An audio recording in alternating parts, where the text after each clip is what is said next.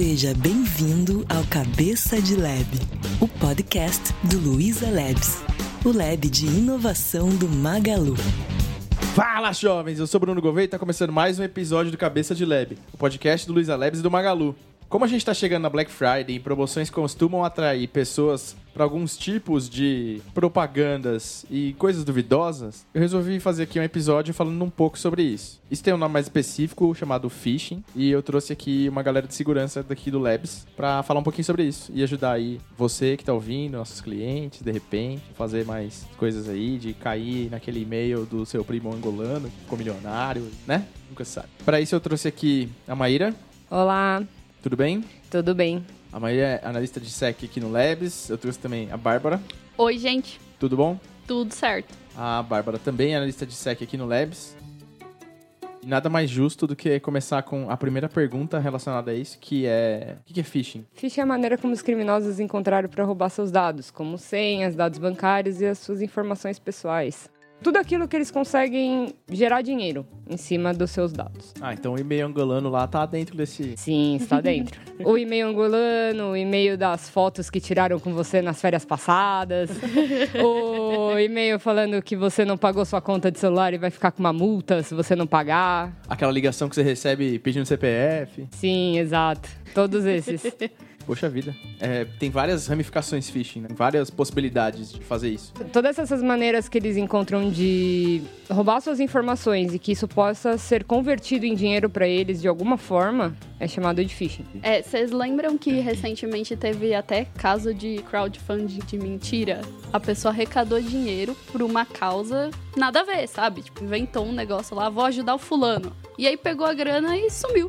Nossa, cara, mas isso acontecia com festa de faculdade também. Sim. Eu lembrei de várias Total. histórias de pessoas que eu conheço aqui. Sim. Sabe o, o bom de você falar disso é porque não precisa mesmo ser uma coisa tecnológica, né? Pessoalmente também é phishing. Então o phishing é antigo, né? O phishing é a malandragem. Sim, o phishing ele começou lá em 96. Lá em 96 ele já phishing foi digital, assim. quando- Isso, foi quando ele começou lá em 96. Eles estavam roubando é, acessos de um provedor de internet. Aí logo depois eles começaram a trocar essas informações, esses acessos de internet de provedores. Eles começaram a trocar essas informações por partes de programas maliciosos. Mas como assim? Tipo, que você troca isso? Como que funcionava? Eles roubavam acessos dos provedores, Ah, eles pegavam, tipo... os acessos. Sei lá, eu tenho um, um- um provedor de internet aqui que era tipo, sei lá, eu sou a América Offline. É que em 96 ainda não existia muito e-commerce, essas coisas. Então era uma internet muito limitada. Você tinha que pegar o CD da AOL lá pra conectar e tudo mais, então os caras vinham, roubavam acesso, sei lá, da AOL. O lá. login é o seu login e senha. E Entendi. aí eles vendiam isso. Mas pra que que eles faziam isso nessa época? Amigo, Eles isso eu não estavam encontrei. possibilidades, isso né? eu não encontrei. Eles estavam falando, ah, se dá pra pular esse muro, eu quero ver o que tem do, do outro lado. Essa era a Exato. ideia. Só fazer bagunça e vamos lá. Isso aí. Entendi. Eles roubavam e eles usavam cartões. já- naquela época eles já usavam cartões fraudados. Esse caso que a Mai falou foi quando o primeiro malandrão usou esse termo. E né? aí era exatamente na OL. Ele falou da American Online e foi exatamente. Sério? que mancada, hein? Mentira! Desculpa aí, American Online. Mas, É. pô, tá na história, então eu posso falar. Eles começaram em 96, aí eles roubavam contas dos provedores de internet, fraudando as senhas e tal. E eles comercializavam isso como moeda de troca no mundo hacker. E eles trocavam esses acessos por parte de programas maliciosos, parte de malwares. Já hoje o phishing se tornou uma coisa muito mais poderosa e muito mais obscura do que antigamente, né? Porque hoje a internet é um mundo muito diferente do que lá em 96. É, eu acho que o advento da internet fez com que fosse possível a gente ter um milhão de maneiras de, de fazer malandragens. Uhum. É, principalmente porque tem a falsa percepção do anonimato, né? Você fala, nossa, cara, pode, ninguém vai descobrir quem é. E também não é tão verdade. Não, não é verdade. Assim, existem. Eles usam algumas técnicas que eles conseguem se esconder, mas tem outras que a gente consegue descobrir quem são. É, depende de saber, né? Dá. Pode demorar, mas dá pra saber. o phishing, já que ele é antigo, a gente pode estabelecer então que ele foi iniciado com aspectos de engenharia social, de poder meter no meio de alguma coisa e sei lá, fazer aquele papo lá da, da loteria. Sabe a coisa da loteria? De, pra quem tá escutando, nunca ouviu falar. E aí vocês me corrigem se explicar. O cara chega falando, ai, tem esse bilhete premiado aqui, ó. Me dá a grana aqui, me dá 10 mil, você fica com ele. Porque eu não vou poder sacar e dar uma desculpa qualquer, daí você dá a grana e na real aquele bilhete tipo, é do jogo anterior e você toma Sim, pra gente. sim, se você pensar, é exatamente a, mesmo, a mesma coisa de quando vem aquele e-mail falando: Ah, eu tenho um dinheiro que eu não posso acessar, mas se você depositar pra mim, eu vou compartilhar a minha riqueza com você. É o e-mail do primo angolano lá que nós descobrimos que você é um primo de um príncipe. É isso aí, a mesma coisa, só que via e-mail. Ah, por exemplo, quando a pessoa ligava pra, ligava pra alguém e falava assim: Ah, tô aqui com seu filho, O golpe vou arrancar o dedinho dele. Essa, essa clássica aí. É o golpe do sequestro relâmpago, né? Que É. eles falam também. E aqueles também quando eles entram em contato, se passando por pessoas que você confia pra pegar algum tipo de acesso com você, falando, por exemplo, ah, sua mãe, seu pai, seus primos, alguém que você confia e eles se passam por algum amigo deles falando que precisa de dinheiro, alguma coisa assim. Acho que isso vale é, a gente mencionar bastante pra é, contextualizar quem tá escutando, do tipo, putz, as pessoas que fazem isso, elas vão querer usar é, fragilidades emocionais que você tem pra fazer com que você sinta mais a vontade de compartilhar informações e etc. É, pro nosso mundo aqui de e-commerce, isso traz bastante o lance de é, esse produto aqui que normalmente é muito caro, tá muito barato. Uhum. Então, essa é a maneira que normalmente se faz isso dentro do nosso mundo. Sim, eu costumo dizer uma frase que eu falo assim: não existe almoço grátis. Se um celular Não? custa. Não, não existe Putz. almoço grátis. não. Tem, tem restaurante aí que vende almoço por um real, mas não é grátis. E assim, um, um celular que custa 5 mil reais, ele não vai ser vendido a mil. Então, uma dica que eu sempre falo: pega o nome do produto que você está querendo comprar, joga no Google, dá uma olhada se o preço que tá lá ele confere com uma média de preço dos outros sites. Não adianta você achar que você vai comprar um celular por cinco, de 5 mil reais por mil reais e você vai receber esse celular. Você Sim. não vai. Tem o, o lance do cupom de mil reais, que isso a gente faz. Mas, cupom de mil reais, você vai receber um push do app do Magazine Luiza. Não vai receber um e-mail. Não faz isso por É, essa aqui é a questão, né? A pessoa tem que tentar se comunicar com as empresas pelos meios oficiais, né? Pra entender se essa comunicação é oficial. E se ela não tiver certeza, entrar em contato e perguntar. Exatamente. Eu fui categórico em falar que a gente não faz por e-mail, eventualmente a gente pode até fazer. Isso aí que a gente faça. A gente faça pelo app. Porque a estratégia da empresa é estimular o uso do app. Então quem tá Sim. escutando aí não fica pistola se um dia você receber por e-mail e for autêntico. Porque pode ser. Aí você só precisa conferir lá se o e-mail tá vindo do Magazine, se o remetente tá certo, se quando você clica ele vai pro Magazine mesmo. Então tem todos esses double checks que é legal a gente fazer. Sim. Uma coisa que você pode fazer também quando receber esses e-mails, antes de clicar, só passar o, só passar o mouse em cima do lugar que você tem que clicar. Onde ele manda você clicar. No canto esquerdo, lá embaixo da sua tela, ele vai aparecer o endereço que aquele, que aquele lugar que você vai clicar realmente vai te direcionar. E aí você consegue saber se você está indo realmente para o site da Magazine Luiza. Deu Sim. entender? E tem que conferir se não tem um caractere trocado, tem que olhar com bastante atenção, né? Às vezes tem. Às vezes é uma letrinha que tá trocada pra confundir a pessoa. É tipo um Magazine Luzia. Exato. aí. Exato. E do lado da empresa a gente tem vários esforços que a gente não vai contar. Vai, não vou contar, não vou falar, não vou falar. Mas a gente tem vários esforços que a gente faz pra evitar que isso afete nossos clientes. Afinal, querendo ou não, afeta a marca, né? Por melhor que a gente tente fazer e por mais que não sejamos nós fazendo isso, putz, o cliente sempre tem a sensação de que, pô, Magazine, fui lesado aqui. A gente, putz, cara.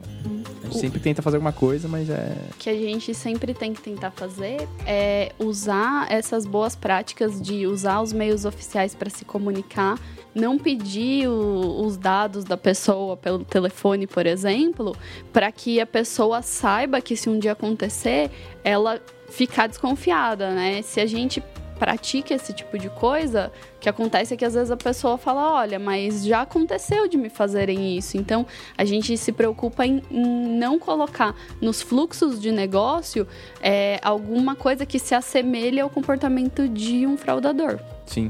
É, mesmo porque é, é complexo, né? Porque basicamente o que ele tá tentando fazer é brincar de mímica com a gente e daí quando pega o dinheiro fala, "Ha! Falou, some. aquele abraço. Então é complicado mesmo. basicamente, a gente tem frentes diferentes em, em como se organizar nisso, e a gente pode fazer isso em momentos diferentes também, né? A gente pode fazer isso lá atrás, no design do produto, durante o desenvolvimento, depois está em produção. É, existem vários custos diferentes que impactam o projeto e tudo mais, né? Uhum. O mais barato, eu diria, é lá atrás, quando a gente ainda tá desenhando, né? A gente chegar e falar, putz, cara, não faz esse tipo de funcionalidade. Tipo, é, se você vai desenhar um cartão de crédito, não aceita assinatura sem pedir documento. Tipo, é um, é um exemplo que se a gente tivesse em 1950 faria sentido.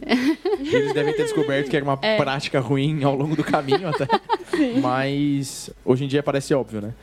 Então tem coisas desse tipo, assim, né? Sim, a gente tem que, tem que se preocupar com esses fluxos lá no começo, mas também tem coisas bem. é, tem coisas é, técnicas pros, que os devs de plantão podem, podem pensar aí, que é, por exemplo, a gente não pode ter um, um redirect aberto, né? Um eu não posso receber um parâmetro para fazer um redirect, porque é, esses fraudadores, o que, que eles vão fazer? Eles vão usar uma página verdadeira do Magazine, por exemplo, passando uma outra página maliciosa como parâmetro, para quando o cliente fizer isso que a Mai explicou, que é colocar o ponteiro do mouse lá e olhar o começo da URL, parecer que é, que é alguma coisa legítima. Então, esse tipo de coisa é, é feito é, no momento de desenvolvimento mesmo, é, também são preocupações que a gente tem que ter. Exato. Então, quando vocês receberem um e-mail da Magazine, sempre no canto esquerdo vai estar escrito Magazine. magazineluiza.com.br. Isso cruza bastante com o episódio 14 de seguranças e inseguranças do mundo digital, que a gente falou com o Brunão. Que ele falou lá de limpar inputs, cuidar de entrada e tudo mais, né? É isso aí. Nesse, nesse caso, né, se você vai fazer um, um redirecionamento, você tem que garantir que você está redirecionando a pessoa para algum endereço confiável, né? A dica maior para desenvolvedor é entra na lista do OASP lá e segue. É fácil, Boa. muito fácil. Entra lá, lê e segue. Você já vai cobrir a sua bunda muito grande, assim. Então, por favor. Agora, o, o lado que é mais perigoso é esse lado de engenharia social, né? Que é o lado que sempre vai estar descoberto, na real. Sim. Porque sempre vai ter alguém pensando do outro lado, como que eu pulo esse muro? Exatamente. Outra coisa que a gente fala sempre é que assim, eles vão tentar entrar em contato com as, com, com as vítimas de qualquer, em qualquer meio. Pode ser por e-mail, pode ser por aplicativos de mensagem, pode ser por SMS, por WhatsApp, por Telegram, por site falso. E, por exemplo, nas redes sociais também a gente tem que tomar cuidado porque, por exemplo, é, muitas vezes as abordagens elas vêm pelo direct. Então, a gente... Direct tipo do, do Insta, do WhatsApp. Exatamente. Eles entram em contato falando que são vendedores ou ofertando algum produto por um preço mais em conta, falando que tem um, um valor diferenciado. Sempre com uma oferta muito atrativa para o cliente. Sempre com um valor muito, muito abaixo do mercado, muito abaixo da média de mercado nosso. O fraudador ele se utiliza sempre de várias formas para entrar em contato com essas vítimas. Pode ser por e-mail, por aplicativo de mensagem, sendo SMS, WhatsApp, Telegram.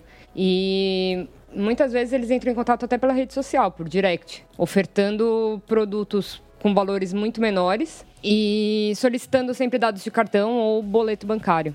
E eles já querem que você faça o pagamento ali no ato, né? É, nunca te manda por um link, ou, ou pode até te mandar por um link falso também. Mas a ideia é tentar converter o mais rápido possível e pegar a pessoa desprevenida. Sim, ele tem que pegar desprevenido porque ele sabe que se você passar o cartão e você descobrir muito rápido, você vai bloquear o cartão e ele vai perder o golpe dele, né?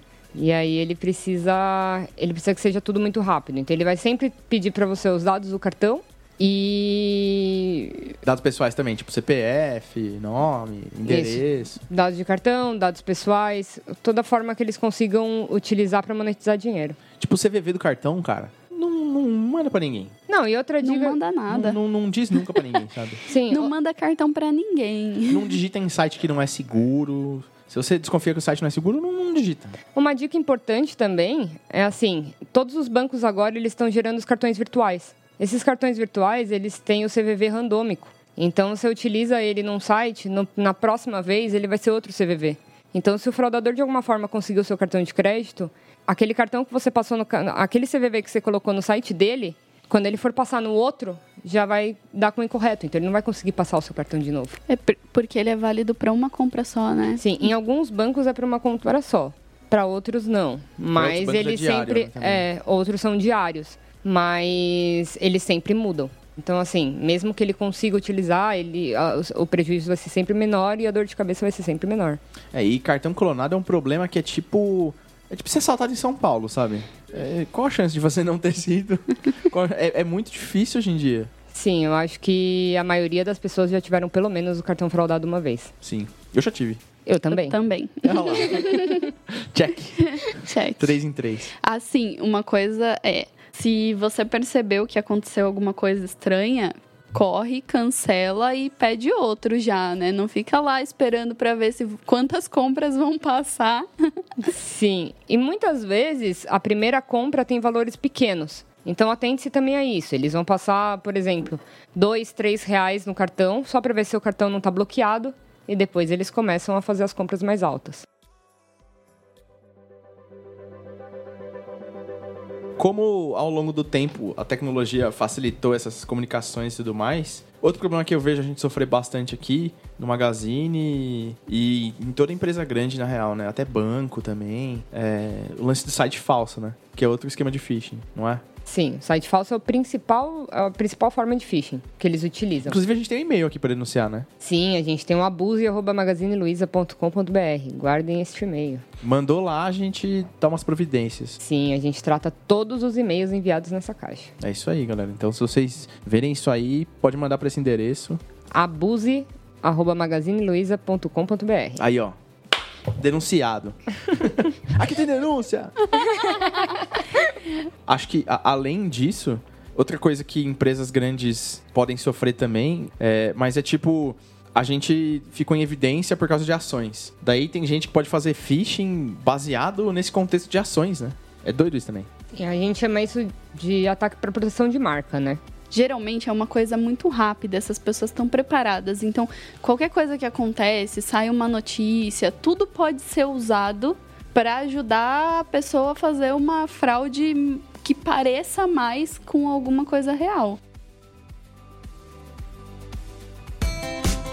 Dentro de todas essas maneiras que alguém entende solicitar pagamento, provavelmente a mais popular é boleto, né? Sim, uma coisa que a gente sempre fala dos boletos bancários é assim: quando você for pagar o boleto, é importante na hora que você estiver no, no site do banco, você verificar se o destinatário que está no site do banco realmente é a loja que você comprou. Porque muitas vezes eles utilizam é, ou nome, ou nome ou algum tipo de De dado ali no meio do boleto que não. quando você for pagar o boleto, você tem que verificar se realmente o nome que aparece no site do banco de destinatário é realmente na loja que você comprou.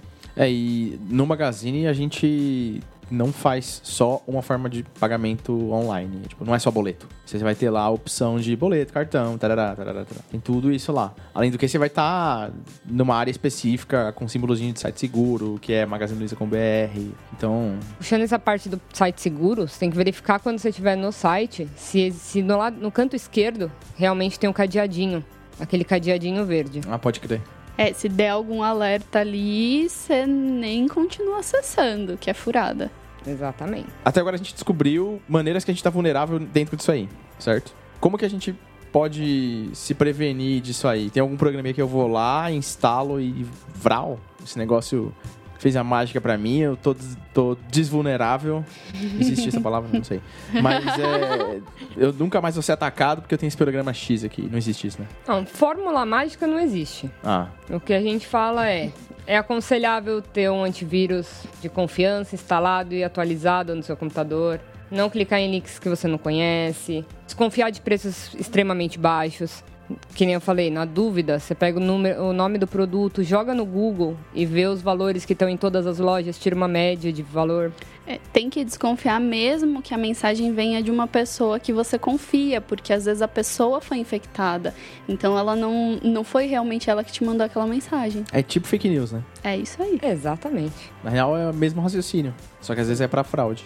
Sim, isso mesmo. E nunca passa senha de acessos por sites, por telefones, por mensagens. Outra coisa, Magazine Luiza nunca vai te pedir a sua senha do site, viu? Nunca pedimos os seus acessos por telefone. Nem por outros meios.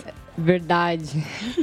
É, a gente não vai te mandar nenhuma coisa falando, me passa sua senha aí pra eu entrar na sua conta. Nunca vamos te chamar no direct te pedindo seu cartão de crédito, nem o seu login e senha. Uma coisa também importante, não utilizar a mesma senha em vários sites. Pensa assim, se você cair num phishing e ele conseguiu seu login e senha, e você utiliza o mesmo login e senha em diversos sites, todos os seus acessos estão vulneráveis, todos eles. Se ele conseguir um login e senha, todos os seus sites você pode ser invadido. Outra dica importante é ativar o duplo fator de autenticação nos seus em, em tudo que você tudo que dá, né? No Gmail, no Facebook, no Instagram. E quando você receber um e-mail que você desconfia, deleta. É melhor. É, às vezes é melhor você falar, putz, eu perdi aquela promoção, que o preço realmente tá muito bom, do que sair clicando e comprar que nem maluco com uma incerteza, sabe? É, sempre legal medir o risco, assim. Em época de Black Friday, normalmente, todos os nossos preços, promoções e ações, você vai acessar direto nos aplicativos, sabe? Se for cupom, você vai receber um push no celular. Então, tem o aplicativo instalado que você vai receber o push no seu celular e aí você vai abrir e vai cair dentro do aplicativo. É, hoje em dia, eu, eu nunca vi nenhuma fraude do cara pegar push de celular que abre no aplicativo e fazer merda, sabe? Não, não, até É. agora eu acho que não. Eu acho que em, em algum momento vai existir, porque as pessoas são criativas, mas, é, é, tipo, essa é a maneira que eu consigo falar pra quem tá ouvindo, de, putz, você quer minimizar a sua superfície de ataque, como o Brunão falaria? É, instala o aplicativo e aí via o aplicativo você vai conseguir receber push, você tá num ambiente mais seguro ali, que você sabe que a gente tá comunicando com você diretamente. Se você percebeu que tem alguma coisa estranha, não, não queira compartilhar pra falar pra todos os seus amigos que você é espertão e percebeu, porque algum desavisado não vai ler que você escreveu em cima assim, gente, olha aí, e vai clicar, Imagina entendeu? só. Olha só, essa TV por mil reais custava 10 mil. eu não consigo. Eu, já peguei aqui que alguém fez malandragem aqui, não vou clicar. Daí o amigo falou, eu comprei essa TV de mil reais aí.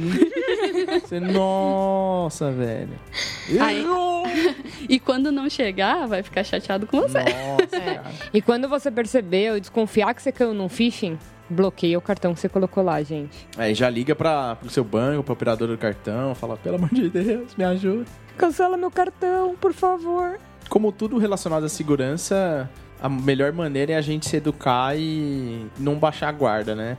Acho que é desafiador, porque a gente tá no mundo online hoje em dia e todo mundo consegue é, achar a gente, saber mais coisas, entrar em contato, etc. É, mas a gente sempre tem que pensar que, putz, vamos, vamos tomar cuidado com o que compartilha, é, com o que as pessoas pedem e a gente às vezes dá sem pensar e propagar esse comportamento, né? Porque daí vai dificultando sempre. Tudo bem que o outro lado também, também sempre vai adap- adaptar e descobrir vulnerabilidade e tudo mais. Mas aí é esse jogo de gato e rato eterno, né? Sim, uma coisa que as pessoas têm que desconfiar também é aquelas correntes. Isso é importante de falar também. É, tem que tomar cuidado com as correntes de WhatsApp, correntes de Facebook e tudo. Porque, por exemplo, teve uma rede de fast food uma vez que soltaram uma corrente que eles estavam dando lanche grátis. Se você compartilhasse o, o post com mais 20 pessoas, 30 pessoas. Então as pessoas iam lá, compartilhavam os posts e para vários amigos e iam até essa loja de fast food buscar os seus, o seu respectivo lanche. Só que o que, que aconteceu?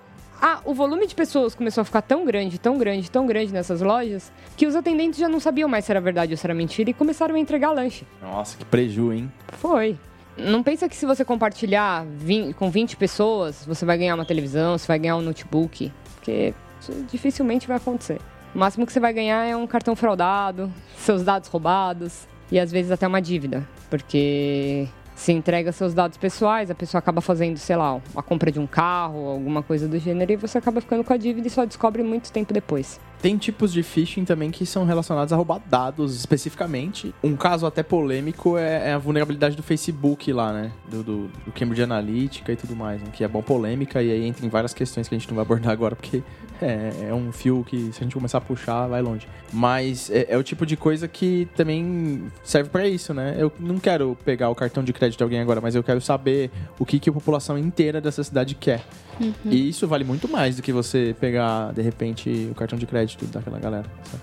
É complicado isso. É, isso é complicado. E muitas vezes eles não precisam exatamente do seu cartão de crédito. Às vezes, tendo só o seu nome, endereço, CPF, eles já conseguem fazer um cartão de crédito. Conseguem abrir uma conta. Eles conseguem fraudar seus dados e passar por você e fazer várias dívidas. É, acho que o grande segredo é ficar atento. Né? Não dar mole e olha o, o site seguro, olha o cadeado e a gente, a gente acha que por esse caminho a tendência de você se dar mal o da gente se dar mal é, é menor, né? Tem que tomar cuidado também com os anexos, né? Porque às vezes os e-mails, por exemplo, você tem que baixar um anexo para conseguir verificar uma foto, uma, uma, fatura de cartão que você já pagou, uma fatura de celular que você já pagou, mas eles te mandam um anexo dizendo que você está com uma dívida, que se você não pagar você vai ser multado. E quando você abre esse anexo, sua máquina já está infectada.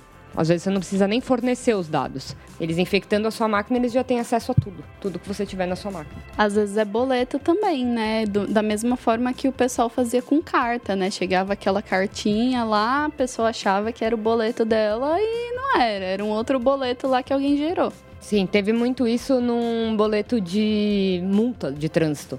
Eles ficavam próximo à parte do sem parado do pedágio, tirando fotos no canto da rodovia. E eles mandavam para você uma multa dizendo que você passou a mais de 40 por hora no sem parar. Caraca. Só que até então não existia isso. Ninguém era multado no sem parar. E várias pessoas caíram nisso. Nossa. Várias pessoas pagaram essa multa, porque eles ficavam tirando as fotos e eles buscavam as placas do carro, quem eram os donos dos carros. E eles faziam uma multa exatamente igual e mandavam para sua casa. Só que as pessoas iam pagar no banco e não se atentavam que não estavam pagando pro Detran. E pagavam pro fraudador. Nossa, velho. Tem uma parada que a maioria das pessoas não fazem que gera uma baita vulnerabilidade, né? Que é. Conta aí. Eu peguei agora um roteador da NET lá. Eu não. Realmente, né? Vamos lá. Meu nome é Chablausio e eu peguei um roteador da NET aqui. É, daí eu não troquei a senha e comecei a usar feliz e contente. Vem aquela senha maravilhosa lá que é o número do contrato, né? Tipo isso. Ou é, e, assim, se você ouviu e falou, nossa, ele sabe a minha senha.